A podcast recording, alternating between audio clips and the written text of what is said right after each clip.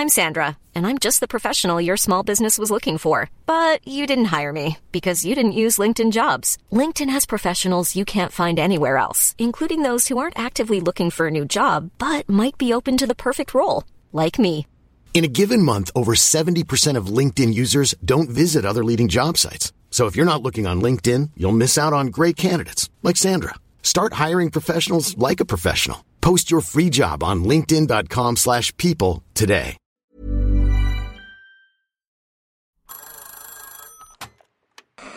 Hola.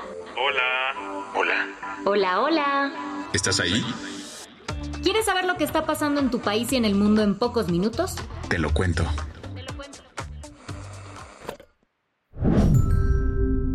Hoy es lunes 4 de septiembre de 2023 y estas son las principales noticias del día. El Tribunal Supremo Electoral puso en stand-by la inhabilitación del movimiento Semilla, el partido político con el que Bernardo Arevalo ganó las elecciones presidenciales en Guatemala. Estamos viendo un golpe de Estado en curso en el que el aparato de justicia es usado para violar la justicia misma, burlando la voluntad popular expresada libremente en las urnas el 20 de agosto. Como te contamos hace unas semanas en Te lo cuento Teleca, Bernardo Arevalo ganó la presidencia de Guatemala en las elecciones del pasado 20 de agosto. Sin embargo, desde ese día ha enfrentado un montón de obstáculos. Por ejemplo, El pasado 28 de agosto, el registro de ciudadanos del Tribunal Supremo Electoral decidió suspender la personalidad jurídica del movimiento Semilla. O sea, traducido de la bogañola al español, suspender al partido político con el que el tío Bernie se convirtió en presidente electo.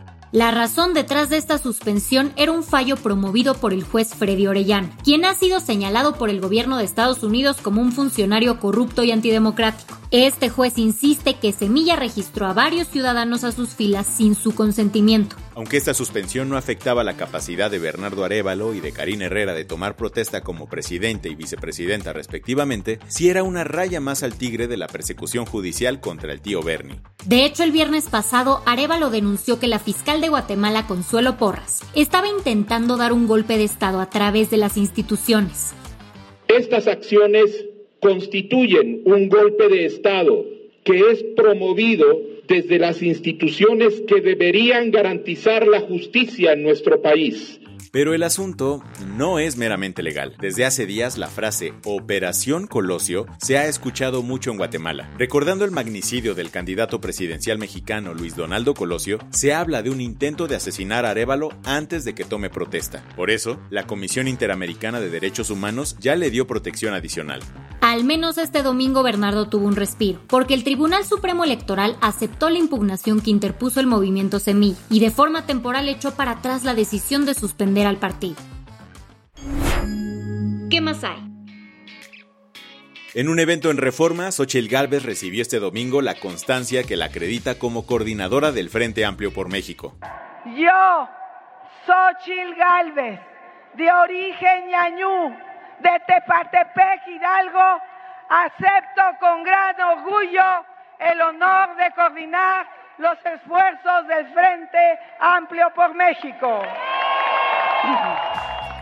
Con estas palabras, la senadora panista celebró su victoria en el proceso interno de la alianza opositora. Lo hizo rodeada de personalidades como Ceci Flores, una de las líderes de las Madres Buscadoras, Elsa, una mujer recicladora que Xochitl conoció en uno de sus recorridos, y Nicolás Olín, un representante de una comunidad indígena de Ixmiquilpa. Quienes también hicieron acto de presencia fueron el líder del PAN, Marco Cortés, el del PRI, Alejandro Moreno, y el del PRD, Jesús Zambrano. También se lanzaron algunos de sus excontrincantes como Santiago Krill y Enrique de la Madrid. Aprovechando que tenía el micrófono en mano, Xochitl señaló que tiene en la mira no solo ganar la presidencia, sino también la mayoría en el Congreso y las gubernaturas del próximo año. Además hizo hincapié en que no está afiliada a ningún partido y dijo que Soy políticamente daltónica. Solo veo un color, el color de México. Mientras que miles de personas se reunieron en el Paseo de la Reforma de Ciudad de México, también hubo personas que salieron a mostrar su apoyo a la candidata en más de 60 ciudades del país, así como en Los Ángeles y Washington. Las que tienes que saber.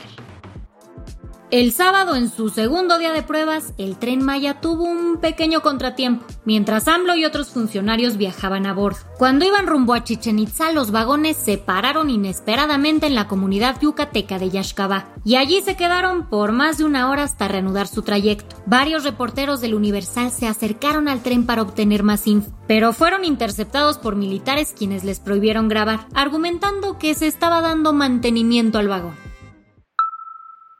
El sábado, en el día 556 de la invasión rusa en Ucrania, el ejército de Kiev rompió la primera línea de defensa rusa en Zaporilla. Las fuerzas ucranianas lo lograron tras semanas de limpiar los campos minados de la zona. El general Alexander Tarnavsky, líder de este contraataque, estimó que Moscú había invertido cerca del 60% de sus recursos en fortificar esta primera línea de defensa, aunque aclaró que las siguientes dos líneas parecen no estar tan reforzadas. Ahora, con este obstáculo atrás, Ucrania espera avances más rápidos mientras se acerca a las segundas y terceras barreras defensivas.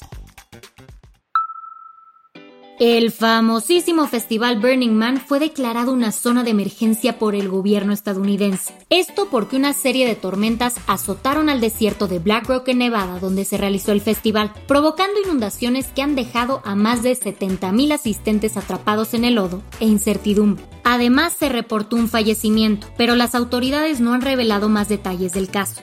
Aunque hoy debe concluir el evento, los organizadores pidieron a los asistentes que se mantengan a salvo y regulen su consumo de agua, alimentos y combustible, pues las condiciones están complicando la salida de los vehículos y se espera que puedan salir de la zona hasta el jueves. El Gran Premio de Italia no fue una carrera más, fue en la que Max Verstappen hizo historia. Este domingo en el circuito de Monza, el piloto de Red Bull se llevó la victoria y a la vez estableció un nuevo récord en la Fórmula 1 al lograr 10 victorias consecutivas, aunque no fue el único de Red Bull en subirse al podio. Checo Pérez cruzó la línea de meta justito detrás de su compañero neerlandés, llevándose el segundo lugar y asegurando un doblete para el equipo. El tercer lugar se lo llevó Carlos Sainz de Ferrari, marcando su primer podio de la temporada. La del vaso medio lleno. En Honduras, donde los brotes de dengue son cada vez más alarmantes, surgió una colaboración entre Médicos Sin Fronteras, el World Mosquito Program, el Ministerio de Salud y la Universidad Nacional Autónoma de Honduras para enfrentar este problema. Se organizaron para liberar en los próximos seis meses a más de 8 millones de mosquitos portadores de la bacteria Wolbachia, que es capaz de cortar la transmisión del dengue. Este método ya ha demostrado su efectividad en 12 países. Y lo mejor de todo es que no solo es seguro, sino también amigable con nuestro planeta. Con esto cerramos las noticias más importantes del día. Yo soy Andrea Mijares. Y yo soy Baltasar Tercero. Gracias por acompañarnos hoy en Te lo Cuento. Nos escuchamos mañana con tu nuevo shot de noticias. Chao.